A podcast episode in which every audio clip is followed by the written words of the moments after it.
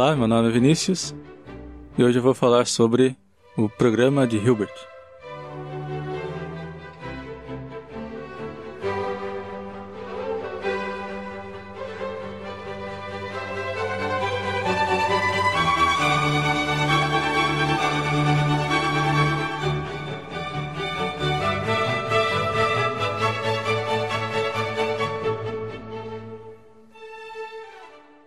Bom, David Hilbert foi um matemático alemão que viveu de 1862 até 1943.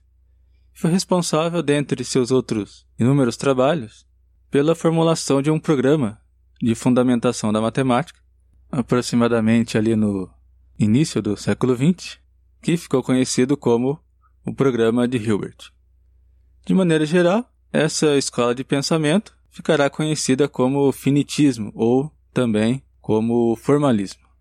O caminho que Hilbert vai percorrer vai levá-lo ao problema da demonstração da consistência da matemática. Seria uma tentativa de salvar, né, ou legitimar, digamos assim, a matemática clássica, principalmente no que se refere à teoria de conjuntos do Cantor, ou aquilo que ele chamava de raciocínio infinitário. Esse estudo é que Hilbert vai designar por teoria da demonstração ou metamatemática. Bom, Hilbert foi um dos responsáveis pela redescoberta do método axiomático. Um dos seus principais trabalhos foi a axiomatização da geometria euclidiana, em que fica bem explícita as diferenças entre a concepção de Euclides né, e a sua própria concepção.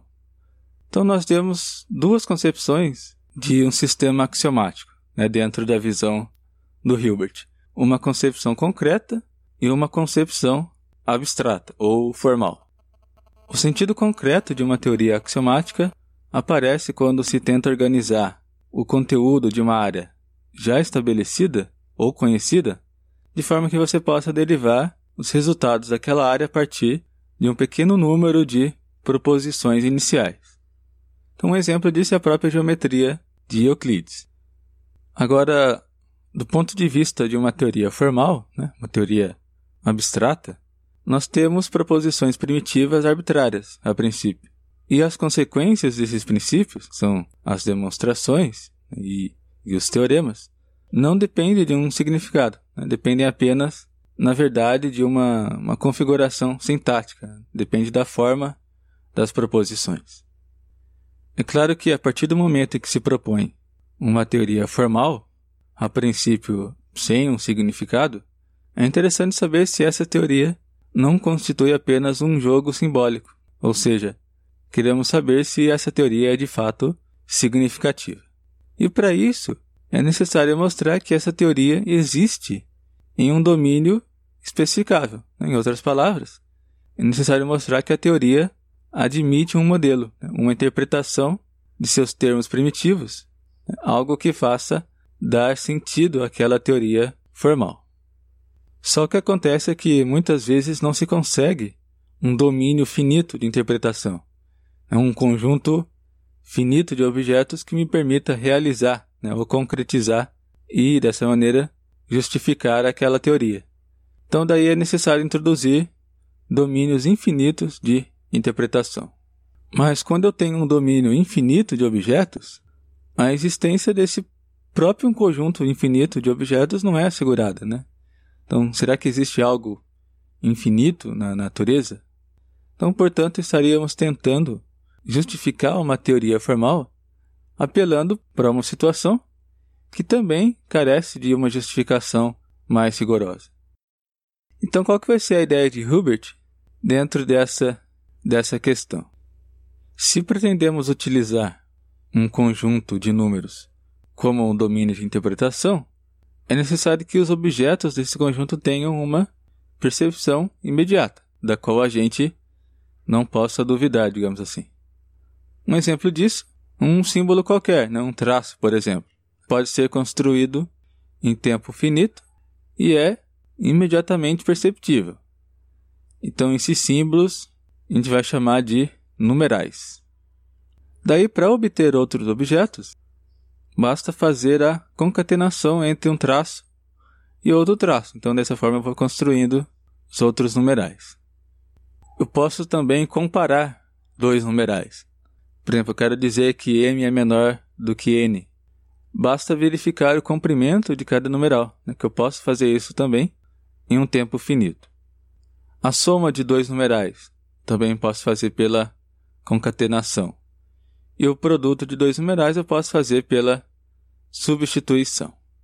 Então a gente tem aí o básico de uma aritmética, em que a matemática se desenvolve dentro dos limites da finitude dos processos. Né? Ou seja, eu tenho certeza que, em um tempo finito, essas operações podem ser realizadas e eu também posso realizar o exame concreto destas proposições, dessas proposições envolvendo esses numerais. Então, isso é o que caracteriza um tipo de raciocínio que Hilbert vai chamar de finitário. Então, a gente tem objetos construídos e não apenas postulados, e os processos de cálculo somente são legítimos se eles podem ser realizados em um tempo finito. Bom, a partir dessa ideia, resta-nos saber, então, quais tipos de proposição acerca de numerais são válidos do ponto de vista finitário. Então, por exemplo, uma proposição em que não ocorrem quantificadores. Então, exemplo, é, x mais y igual a z.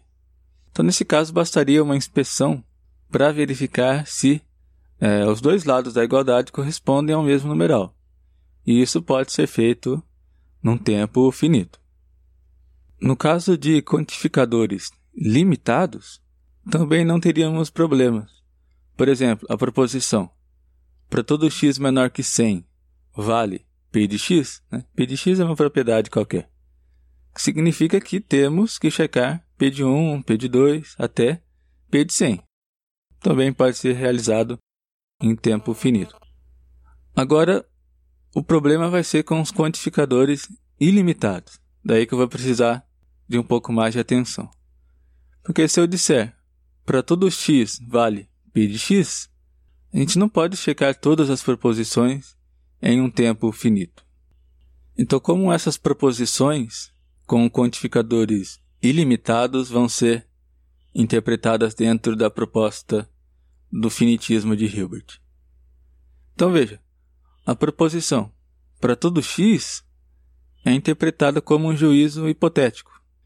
Então ela terá sentido do ponto de vista finitário se você tem posse de um procedimento que lhe permite checar individualmente uma proposição. Então, dado um numeral n, você pode checar p de n individualmente em um tempo finito.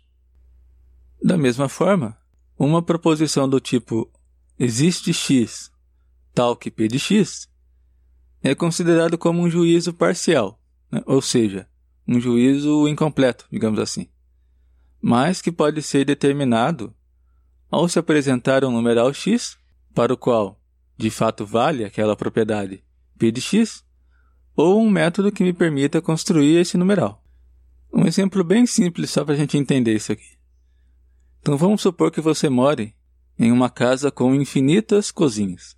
Daí eu digo: existe uma cozinha na qual tem um bolo de chocolate. Então, do ponto de vista finitário, isso é um juízo parcial. Por quê? Porque eu não posso checar em um tempo finito infinitas cozinhas. Então, isso é um juízo parcial. Daí, para ela ter sentido do ponto de vista finitário, ou você de fato me mostra a cozinha e eu posso ir lá e checar, ou me dá as instruções de como chegar até essa cozinha. Daí aquela minha sentença. Existe uma cozinha na qual tem um bolo de chocolate, ela faz sentido desse ponto de vista finitário.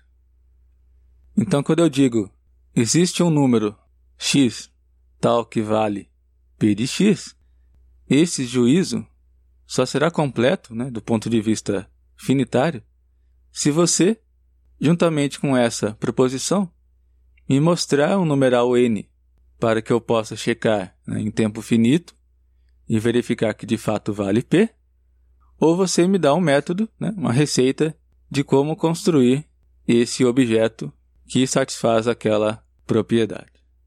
Bom, a partir daí, a gente vai ter novos significados para outras proposições que envolvem outras operações lógicas, como a negação, a disjunção e a conjunção. Então vamos voltar ao problema do significado de uma teoria. Nós vimos que, para uma teoria formal ser significativa, podemos exibir um modelo, né, uma interpretação dos termos primitivos, que torna os axiomas verdadeiros. Se nós temos uma realização finita da teoria, né, se consegue um domínio de interpretação com um número finito de objetos, não temos problema quanto ao seu significado. Agora, se temos um domínio infinito de interpretação, o significado fica comprometido, já que a existência de uma totalidade infinita também carece de justificação. Agora, podemos mostrar uma solução para esse problema do significado se ela, apesar de possuir um modelo infinito de interpretação, for construída com base naqueles princípios finitários, já que aqueles princípios finitários são construídos com base em objetos imediatamente perceptíveis. O problema é que os princípios finitários, né, como a gente pode perceber, são bastante restritos.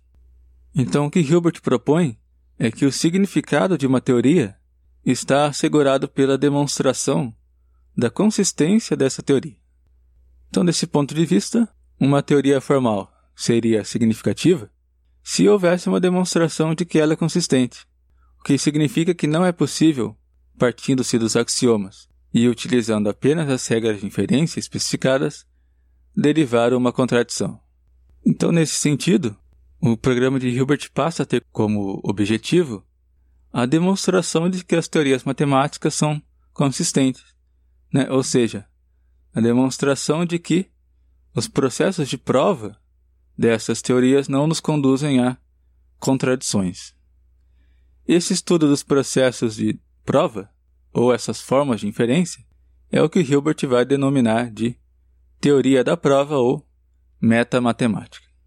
Então, a metamatemática é aproximadamente um estudo matemático sobre a própria matemática.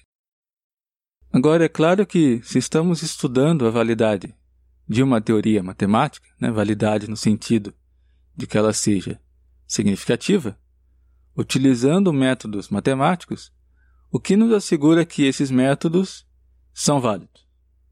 Porque veja, eu quero provar a validade de uma teoria A utilizando uma outra teoria B, que, digamos assim, é da mesma natureza que a teoria A. Então, o que, que me garante a própria validade daquela teoria B? Então, nesse sentido, para a demonstração da consistência das teorias, os métodos metamatemáticos utilizados deveriam ser finitários, né? já que os métodos finitários, por eles serem baseados em objetos concretos né, ou imediatamente perceptíveis, eles estariam justificados. De certo modo, então, Hilbert pretendia legitimar toda a matemática clássica por meio da matemática ou do raciocínio finitário.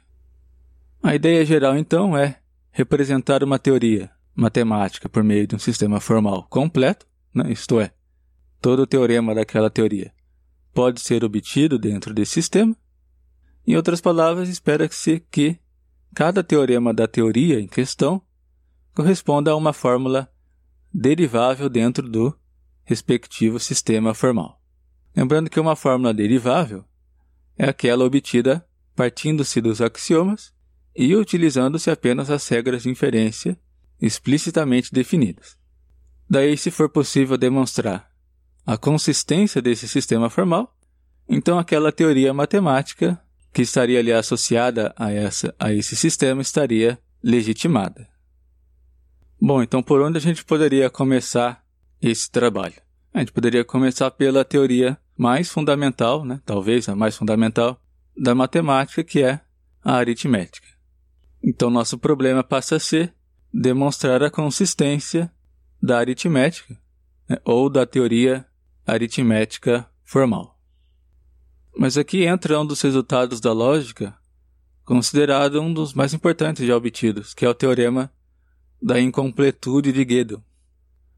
O teorema da incompletude vai nos mostrar que é impossível representar em um dado sistema formal que formaliza a aritmética, todos os teoremas da teoria dos números e, ao mesmo tempo, demonstrar a consistência desse sistema por meio da própria teoria.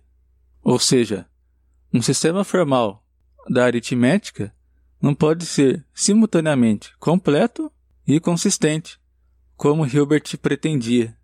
E além disso, como consequência desse resultado, Gödel conseguiu mostrar que a sentença que expressa a consistência do sistema não pode ser demonstrada no sistema em questão.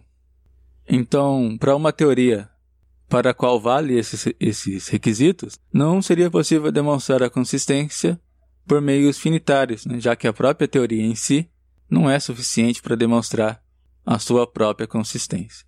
E é claro que isso vai ter um impacto muito grande no programa de Hilbert de fundamentação da matemática.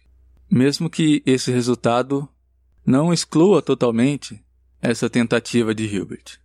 Porque você pode ter, de repente, uma prova que seja finitária, mas que não seja representável na aritmética, ou você pode ter uma prova da consistência, mas que não seja finitária. Inclusive tem um resultado do matemático alemão Gerhard Gentzen que demonstra a consistência da aritmética, só que ele não faz isso por meios finitários, né? ele utiliza processos infinitários nessa demonstração. Bom, então por enquanto é isso. Dei um panorama geral do que seria o programa de Hilbert para a fundamentação da matemática. Eu pretendo ainda fazer alguns episódios para falar mais sobre essa questão, principalmente para comentar sobre como o programa de Hilbert se relaciona com outros programas de fundamentação da matemática que vão aparecer ali no, no início do século XX e em que sentido Hilbert pretendia, então, salvar, né, vamos colocar assim entre aspas, a matemática clássica e também para falar um pouco mais sobre o teorema da incompletude de Guido. Você pode encontrar algumas referências sobre o assunto lá no site numeroimaginário.com.br. Muito obrigado por você ouvir o podcast e até mais.